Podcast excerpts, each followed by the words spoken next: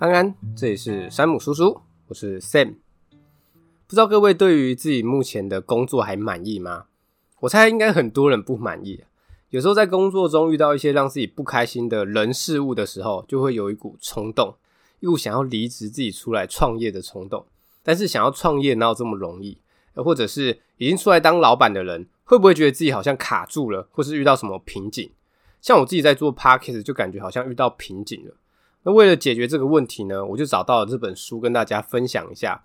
那这本书的作者有两位，分别是彼得提尔跟布雷克马斯特。那我主要来说说彼得提尔，他是史丹佛大学的法学博士、创业家、避险基金经理人，PayPal 的执行长。有在国外购物网站买东西的朋友，应该常常会看到 PayPal 付款。PayPal 在世界各地拥有超过二点三亿的会员哦。它主要是让个人或是企业通过电子邮件就可以安全简单的在线上付款跟收款。那彼得提尔他在一九九八年的时候就抱着要用数位货币取代美元的梦想，就跟几个好友共同创办了 PayPal 这家公司。结果两年后遇到两千年的网络泡沫，但他们不仅在这波网络泡沫中成为少数的幸存者，还在二零零二年的时候将 PayPal 以十五亿美元卖给拍卖网站 eBay。从此声名大噪，成为名副其实的矽谷科技精通。那这本书呢，主要就是来分享一些创业需要注意的事情。脸书跟特斯拉的执行长都有推荐这本书哦。那如果没什么兴趣或是失眠的朋友，也可以当故事听啦，反正也才二十几分钟，搞不好听完你突然领悟了什么，隔天你就把离职信丢在老板脸上，辞职创业，成为下一个彼得提了，对不对？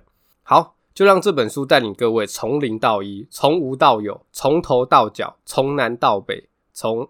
好了，不屁话，我们进入主题。不知道大家对于我们的未来有什么想法吗？感觉未来应该是越来越进步吧。我们往回推个二十年，那时候虽然有电脑了，但是还没有智慧型手机，没有特斯拉电动车，没有 ChatGPT，但现在这些我们都有了。甚至我们再倒回到几百年前，以前的人看我们根本就觉得我们是神啊！那怎么说呢？假设你人在美国，我人在台湾，我想要看到你，打个视讯电话就可以看到你，跟你聊天了，根本千里眼顺风耳吧？又或是以前人看到飞机可能会觉得哇，这是什么巨鸟啊之类的。所以很明显，我们的未来就是一直在进步嘛。那进步有分两种形式，一种是水平的进步，另外一种是垂直的进步。水平的进步就是复制已经成功的方法，也就是从一到 n。那垂直的进步就是开发新的事物。这就是这本书要讲的，从零到一。那想也知道，要从零到一，从无到有，肯定是比较困难的嘛。所以作者在这本书一开始就问了一个问题，就是有什么是你跟其他人有不同的看法，却是你觉得很重要的事实？简单来说，就是你有什么重要的想法是跟大家不一样的？这个问题不好回答哦，因为大家从小受到的教育都差不多嘛。当你的想法跟别人不一样的时候，你就会被当成怪咖。虽然说你搞不好真的是怪咖。好啦。那如果我们每个人的想法都一样的话，那进步就只会是水平进步而已，不会有突破。我们就有可能还在钻木取火。哦，想跟美国的朋友联络怎么办？飞鸽传书啊！哦，所以作者才会问这种反主流的问题。来看看大家还有他的员工是用什么不同的方式来看待现在跟未来。那对于有想要搞新创事业的朋友，就要认真思考一下咯，质疑一下自己创业的想法是不是其实跟大家都一样哦。那说到创业，对于一般想要创业的人来说，可能都会觉得哦，创业就是要慢慢来啊，循序渐进，要专注在产品本身的品质，而不是砸钱打广告。还有就是要跟同业竞争嘛，要比竞争者强啊，这可能是大部分的人的想法哦。那经过了两千年的网络泡沫后，作者有不同的想法。他认为大胆冒险比无聊繁琐的循序渐进要来得好哦。再来就是产品本身跟打广告是一样重要的哦。还有就是跟同业的竞争是赚不到钱的。哦，特别是竞争哦。作者认为啊，竞争长期来看是没有利润的，因为在一个竞争市场内，因为每间公司都差不多，没有一家公司特别有影响力，所以他们卖出的商品就必须以市场价来售出。那只要这个市场有利可图，新的公司就会加入进来。当供给量增加了，就会压低售价，利润就会减少。就是简单的供给需求嘛，供给越多，需求就越少，需求越少，价钱就越低，所以才会说长期来看竞争是没有利润的。那作者认为就是要跟别人不一样嘛，他不想要跟别人竞争，他觉得争什么啊？掺在一起做撒尿牛丸的笨蛋。他要的不是竞争，而是独占哦。因为独占企业就可以拥有市场，可以自己定价，可以让自己的利润最大化哦。那这个独占指的是这家公司已经强到没有朋友了哦，没有其他的同业可以提供类似的产品或服务跟他抗衡。像是 Google 就是强到没有朋友。Google 的主要业务就是搜寻引擎嘛。在二零一四年五月的时候，Google 在搜寻市场的占有率是六十八趴，它最大的竞争者就是微软跟雅虎，他们的市占率分别是十九趴跟十趴。诶，到去年，Google 搜寻引擎的市占率已经超过九十趴了，哦，所以才会说 Google 强到没有朋友啊。那像 Google 这种独占企业都很会说谎哦，说什么谎呢？他会说他们没有独占，因为他们知道如果夸口说自己是独占企业，可能会引来一些查核啊，或是监管等等的一些麻烦，所以为了避免麻烦，Google 就会说自己是科技公司哦。毕竟除了搜寻引擎之外，Google 还有生产其他的软体啊、手机跟穿戴装置等等的。反而是一些不是独占企业的公司会说自己是独占企业哦。哎，书中就举例哦，假设我在美国的一个城市开一家专门提供英国菜的餐厅，我可能就会觉得，哎，自己的餐厅最特别，因为在这座城市中没有其他的英国餐厅，所以我就是独占了这个市场。但我没有想到的是，我的餐厅其实只是属于整个餐饮市场中的一小部分而已。简单来说，就是非独占企业会把自己所在的市场再划分成很多个小市场，来夸大自己的独特性。所以，如果我只是想说这座城市没有英国餐厅，我进去开肯定血海。没有事先评估这座城市的人对英国菜的接受程度的话，我的餐厅可能做没多久就会倒了。呃，其实看到这边我很有感觉啊。我刚开始做 podcast 的时候，我就觉得自己最特别，因为我观察到其他说书的节目都太正经了，所以我就会在节目说一些干话，就跟其他节目不一样。但殊不知，我也只是整个说书市场的一小角而已啊，跟其他说书节目其实差异性不大。底层逻辑这本书里面有说到，如果你的产品没有办法比类似的产品厉害好几倍以上的话，别人是不会买的。而这本书的作者也说过一样的话哦。我做到十几集的时候就在想，我的节目其实好像也没什么，感觉随时都可以被取代。有一天我在散步的时候，就在想说，说书节目的本质是什么？我要怎么样脱颖而出？呃，我想不到。于是我抬手看了看我的劳力士，而不是为了看时间，而是想在不经意间让你们知道我是土豪。呃，有钱人的快乐就是这么的朴实无华且枯燥。好啦，我突然想到劳力士啊，一样都是手表，就只是要看时间而已。为什么劳力士这么夯？或是劳斯莱斯一样都是车子，为什么它可以做到这么知名、这么厉害、这么顶？或是麦当劳，就是一间素食餐厅、素食店嘛，怎么可以做到这么知名呢？哎，我不知道，或许我可以研究看看。但我发现他们有个共通点，就是名字都有个劳。劳力士、劳斯莱斯、麦当劳，有没有瞬间发现成功的秘诀了？就是要有个“劳”字啊！好啦，不要嘴炮了。不知道各位对于说书类的节目有没有什么想法或是建议？欢迎分享给我，或是觉得谁的说书节目很厉害，也可以推荐给我听看看。好，我们言归正传。如果想要创业，想要让自己的产品或是服务有价值的话，最好就是要让自己成为独占事业，与众不同。只要能成为独占事业的话，就能让自己的公司或是事业开始进入正向的循环哦。怎么说呢？因为你不用担心跟别人竞争，就可以有比较多的时间关心自己的员工、自己的产品跟公司未来长期的规划，进而带动公司成长跟进步。相反的，非独占事业在竞争之下，就只会专注在短期的利益上面，就比较无法规划长远的未来。那讲到竞争，从小我们就在竞争的环境下长大。学校的教育就是用考试的成绩来看大家的竞争力嘛，在这种竞争的环境下长大，大家自然而然就会习惯竞争嘛，会觉得有竞争才有进步。但作者就不喜欢竞争嘛，他认为竞争会让大家忽略重点，而只注意对手。像是在一九九零年代出现的网络宠物用品市场，就是竞争惨烈啊，每个宠物网站都大同小异，所以他们就把重点放在如何击败对手，谁的价格低，谁打的广告好，谁就赢了。完全忽略一个最重要的问题，就是该不该踏进网络宠物用品的市场。诶，可能很多人觉得，哎呦，这有搞头哦，就纷纷投入进场，于是泡沫就开始越来越大。最后，网络宠物市场在网络泡沫破灭后倒闭，损失了总共三亿美元哦。那有些人可能会想说，诶，作者自己本身的公司难道都没有竞争对手吗？还是有的哦。他的竞争对手就是特斯拉的执行长伊隆马斯克。当时马斯克的公司 S.com 跟 PayPal 算是很相似的公司，作者当时也试着全力迎战马斯克的公司。而当时员工每周工作超过一百个小时哦，等于一天工作超过十二小时，要求哦。但很快的，不到一年的时间，双方都发现再这样下去不行。他们发现科技的泡沫可能随时会破掉，到时候不知道是他们真的两败俱伤，还是科技泡沫先破。在这种左右为难、进退两难的情况下，他们虽然面有难色、难以启齿，但是最后还是做出难得可贵的决定，就是握手言和，将双方的公司合并。就是这个合并，让他们顺利的度过两千年的网络泡沫，建立起一个成功的事业。哦，虽然我们以前很常听到一句话，就是不要跟别人比，最大的敌人就是自己。但当我们身处在一个竞争的环境之中，这句话听起来就是干话嘛？你会觉得啊，你就烂啊，所以才会说不要跟别人比。我就是要跟别人比啊，我要赢别人。我开始读书之后就发现，有些以前觉得是干话的话，欸，其实蛮有道理的。因为竞争可能真的只会造成破坏，让自己迷失，不能带来价值。好，如果你已经知道竞争不会带来好处的话，就要避免竞争嘛。那不想要竞争的话，就要跟别人不一样。想要跟别人不一样的话，我们就要相信这世界上还有一些我们尚未发现的秘密。大家可以想一下，今天我们耳熟能详的道理，过去曾经都不为人知哦。例如三角形的毕氏定理，诶，这个定理过去几千年来都没有人知道，直到毕达哥拉斯解出来，害我们数学课要在那边学什么 a 平方加 b 平方等于 c 平方嘛。你看以前没人知道，到了现在可能连小学生都知道。诶，所以重点就是啊。各位千万不要去想那些什么数学啊，还是物理的题目来残害我们下一代。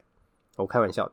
好啦，重点是，如果有想要发展新创事业的朋友，就可以想看看什么样有价值的公司还没有人成立。如果你相信这世上还有秘密的话，就代表还有很多能改变世界的公司还没成立。我相信多数人是认为肯定还有什么秘密还没被发现嘛。诶，但秘密哪有那么好找，对不对？就有人把这世界上的秘密分成三类，分别是简单、困难跟不可能。他认为这个世界上困难的秘密都被发现了，剩下的都只是简单跟不可能的秘密。那花时间去找简单的秘密又不会有成就感，而去找那些不可能找得到的秘密又会带来深深的挫折感。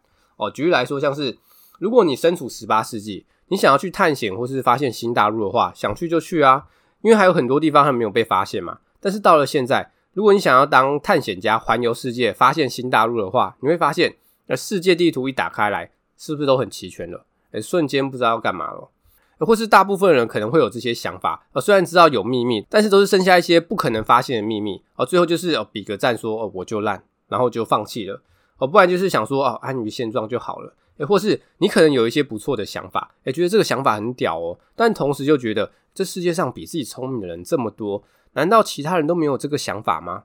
于是就开始怀疑自己啊，那怀疑到最后就是放弃了嘛，甚至有些人还会不敢去找秘密哦，诶，怎么说呢？因为秘密就是主流还没发现的事嘛，你想要去挖掘秘密，就等于是要跟主流对抗。你有这个勇气吗？诶，书中就用废除奴隶制当做举例哦。我现在说到废除奴隶制，大家可能会觉得哦，本来就是要废除啊，不然太不人道了。但在十九世纪的时候，废除奴隶制这件事情就是个秘密哦，只有少数的人愿意支持废除奴隶制哦。所以在当时提出废除奴隶制，是不是就要跟主流来对抗？好，除了这种制度之外，毕竟这本书是在讲创业的事啊。还是要说说跟创业有关的故事啊！大家可以想看看，像是 Airbnb 的出现，它让旅客有更多更便宜的住宿选择，也让屋主可以轻松有效的出租没有用到的房间嘛。或是 Uber 啊，其他外送平台的出现，也提供了很好的服务给大家。大家想看看这些公司，他们的想法是不是其实都很简单，哦却都可以变成很有价值的事业？所以各位不要那么快就想放弃，肯定还有很多有价值的公司等着各位去发现哦。那想要去找一些有价值的秘密的话，书中有提供各位一个方向，那就是要注意没有人注意的地方，或是选择人少的路去走。书中就用大学的科系来做举例，像是各个大学几乎都有物理系，但很少有营养学系。但营养学系又跟每个人都有关，而且大家对于营养学的认知还不够丰富，所以营养学系就是一个可以挖掘秘密的地方哦。或是有兴趣的朋友可以去听看看伯恩的 Podcast。第三十二集，标题是“价值千万的赚钱机会”哦。内容大概就是在说，我们可以从日常生活中找一些让我们觉得不方便的事情，然后想办法解决这个问题，就会是个商机哦。像是外送平台的服务，就是解决大家懒得出门买东西的问题嘛。诶，总结来说，想要寻找秘密的话，首先我们就要相信还有秘密可以挖掘。我们可以从日常生活中让我们觉得不方便的事情去找，或是去没什么人注意的地方找，我跳脱传统的思维，才能发现秘密，找到商机。好，那假设各位听到这边突然灵机一动，发现了什么秘密或是商机，有了什么好的想法，于是决定把辞职信丢在老板脸上，下定决心要自己出来创业的话，那接下来就会遇到的问题就是找合伙人跟员工，选合伙人跟结婚一样要慎选哦，因为每段关系一开始都洋溢着幸福欢乐的氛围。如果你跟你的合伙人彼此不够了解的话，最后就会内讧，可能就会像离婚一样难看，而且公司肯定也会跟着受害。那有些人可能会想说，这样的话那就不要找合伙人、啊。诶，但作者认为，如果没有团队的资源，想要自己一个人从零到一是非常困难的事哦。那在创建团队的时候，作者希望他们团队的人除了要有才华之外，感情还要很好哦。因为他之前在工作的时候，虽然各个同事都很优秀，但彼此之间的感情却很薄弱。虽然整天相处在一起，但出了办公室之后就完全没有交集了。作者就在想，为什么要跟自己不怎么喜欢的人共事呢？大家应该都会想说，为了赚钱嘛，对不对？总是要有一些牺牲的嘛。那作者就不这么认为哦，他认为他的团队就是要大家感情都很好，那感情好，上班就会开心，工作表现就会更出色，也会让整个公司更成功哦。所以作者在找人的时候，就会找喜欢这间公司，也喜欢团队合作的人哦。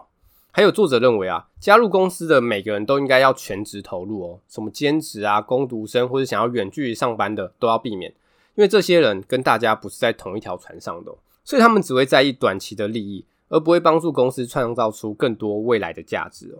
那既然提到利益了，就来说说薪水的部分哦。作者在投资数百家的新创事业中发现哦，一家新创公司的老板薪水越少，公司表现越好。他认为初期老板的年薪绝不能超过十五万美元。那如果老板的薪水很高的话，会有什么问题吗？哦，这样老板就会安于现状，会想办法捍卫自己的薪水，而不是想办法提高公司的整体价值。诶，那员工呢？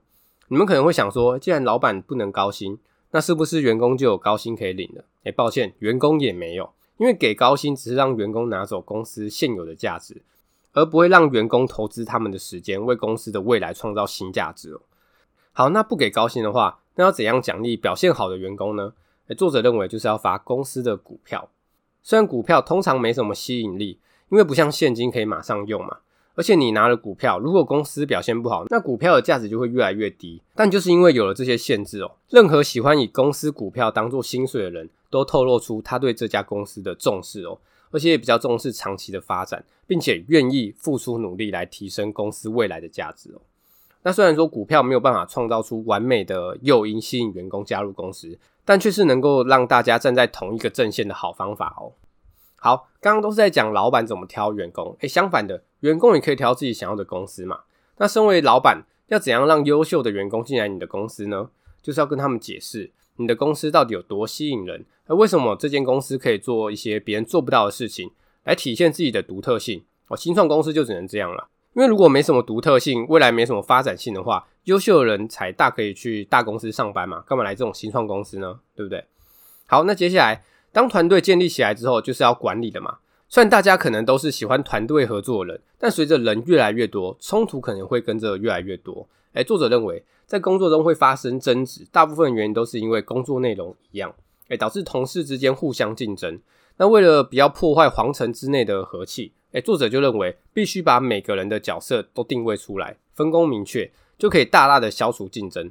没有人竞争，就能让大家的感情更融洽，工作表现更好哦。好，那最后当团队都建立起来了之后，就可以开始研发你的产品了嘛。哦，你的产品或是服务最好是要有专利的技术，这样才可以让你的产品很难，甚至是不能被复制。而且你的产品最好是要比类似的产品好十倍以上嘛，不然如果只是稍微做一些调整跟改变的话，就很难卖得出去。那最后还有一点特别要注意的就是推销打广告，诶，不要想说自己的产品超屌，我不用打广告，客人就会自己上门。不做推销不打广告的话，根本不会有人知道你的产品。所以，所以要花钱、花心思、花时间在产品上面之外，也不要忘记行销打广告的重要性哦。哎，至于要怎么行销打广告，这边就不说了。有想要创业的各位老板们，自己在研究了。好，那以上就是这本从零到一的重点整理跟分享。最后再帮大家复习一下哦。从零到一这本书主要就是针对想要创业的人，提供他们一些想法。如果想要创业，想要让自己的产品或是服务有价值的话，就不能跟别人一样，要与众不同。如果跟别人一样或是差不多的话，就会有竞争。那竞争有什么不好吗？作者认为啊，竞争会让大家忽略创业的重点，而只注意如何打败对手。而最后这种竞争只会导致大家的利益都减少。所以作者才会说要跟别人不一样。那想要跟别人不一样的话，我们就要相信这世上还有很多的秘密等着我们去挖掘哦。我们可以去注意没什么人注意的地方，去挖掘一些秘密，跳脱传统的思维，才能发现秘密哦。大家可以想看看，像是 Airbnb 的出现，它让旅客有更多更便宜的住宿选择，也让屋主可以轻松有效的出租没有用到的房间，这就是一个之前没有人发现的秘密哦。大家也不要觉得自己一定挖掘不到秘密啊，其实很多公司他们的想法其实很简单，像是刚才说的 Airbnb 或是 Uber 啊，你看他们都可以变成有价值的事业，所以肯定还是有很多有价值的公司等着各位去发现。好，那当有了想法之后，就要开始创建你的团队嘛。那团队成员除了要有才华之外，彼此之间的感情还要很好哦。我最好是找喜欢团队合作的人，只要大家感情好，上班就会开心，工作表现就会更出色，也会让整个公司更成功哦。那当公司人一多，争吵可能会变得更多。会有争吵，主要都是来自于大家工作内容都是一样的，导致同事之间会有互相竞争。那想要避免争吵的话，作者认为就是要必须把每个人的角色定位出来，明确的分工，消除竞争，就能让大家的感情更融洽，工作表现更好。那针对薪水的部分呢？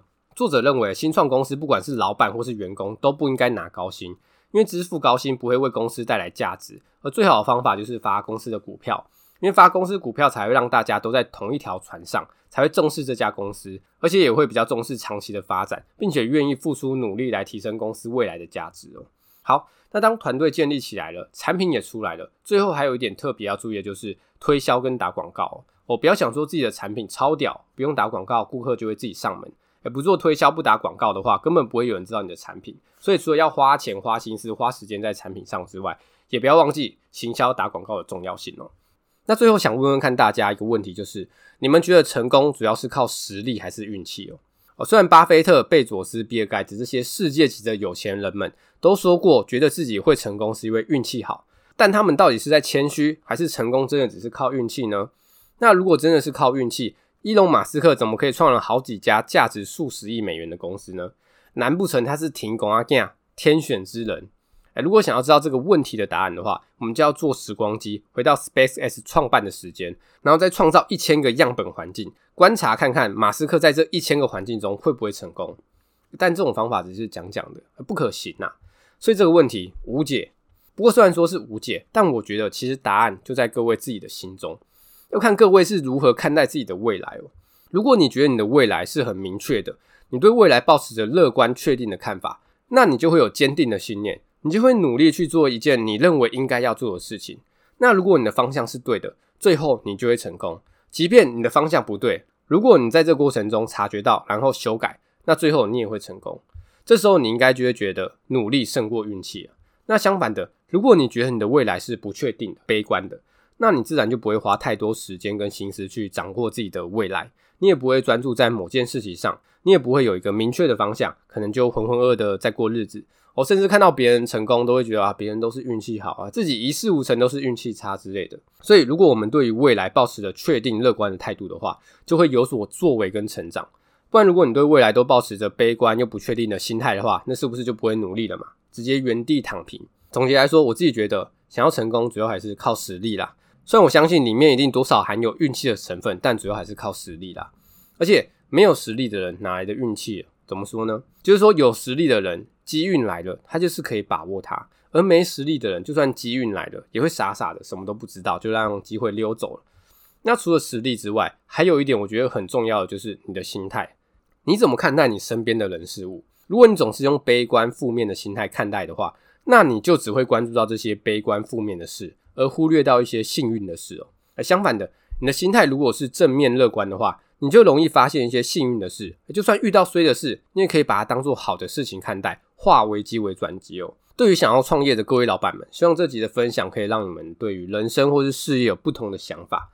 好，以上就是这本书的重点整理跟分享。有什么问题都可以私讯我的 IG 或是留言跟我说。觉得不错的话，五星支持，鼓励分享一波。最后，祝想要创业的老板们一帆风顺，前程似锦。鹏程万里，功成名就之后，勿忘我。好，这集就分享到这边，拜。